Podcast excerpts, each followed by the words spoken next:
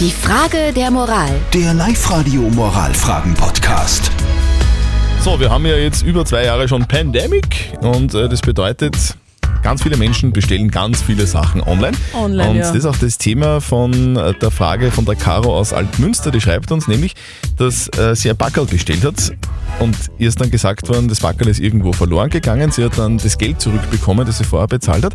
Und jetzt, der Zeit später, ist dieses Backerl dann doch angekommen und jetzt weiß sie nicht, was sie tun soll. Soll sie das Geld jetzt nochmal überweisen, soll sie einfach zahlen oder soll sie sich freuen und das einfach behalten?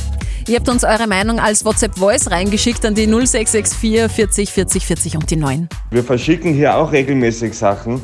Bei uns speziell Wein und Champagner oder irgendwelche Marmeladen. Ein Paket, was irgendwie bei der Post verloren geht, wird eigentlich von der Versicherung von der Post bezahlt. Also mein Tipp ist einfach behalten.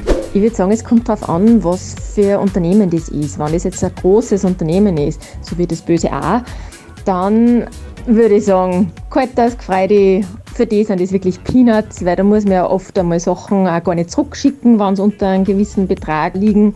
Wenn es jetzt ein kleines Unternehmen ist, bei dem du das bestellt hast, würde ich mich schon melden, weil die freuen sich schon, wenn sie dann noch Geld kriegen, wenn das, das Teil wirklich nicht verloren gegangen ist. Okay, also das sind eure Meinungen. Herzlichen Dank dafür. Was ist jetzt richtig? Was ist richtig und falsch? Das wollen wir natürlich immer wissen von unserem Moralexperten Lukas Kehlin von der katholischen Privatuni in Linz. Herr Kehlin, was sagen denn Sie zu dem Thema? In solchen Situationen macht man in der Regel alle möglichen Rationalisierungen. Die Firma hat es eh schon als Verlust abgeschrieben, es erleidet ja niemand einen Schaden, die Online-Versandhandel hat eh genug Geld etc. Und das stimmt ja alles. Es sind aber eben Rationalisierungen. Rechtsphilosophisch haben sie einen Vertrag gemacht, in dem sie Geld gegen Ware tauschen. Und sie sind vertragsrechtlich verpflichtet, ihre Seite des Tausches zu erfüllen. Das mag ihnen zwar nicht passen, ist aber so. Okay, also zusammengefasst muss man sagen, moralisch ist es nicht okay, wenn man nicht bezahlt. Also wenn du ein reines Gewissen haben willst, dann musst du halt zahlen. So ist das.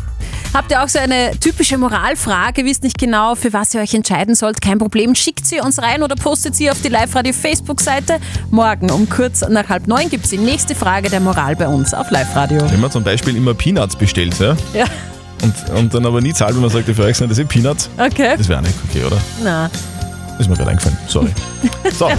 Die Frage der Moral. Der Live-Radio Moralfragen-Podcast.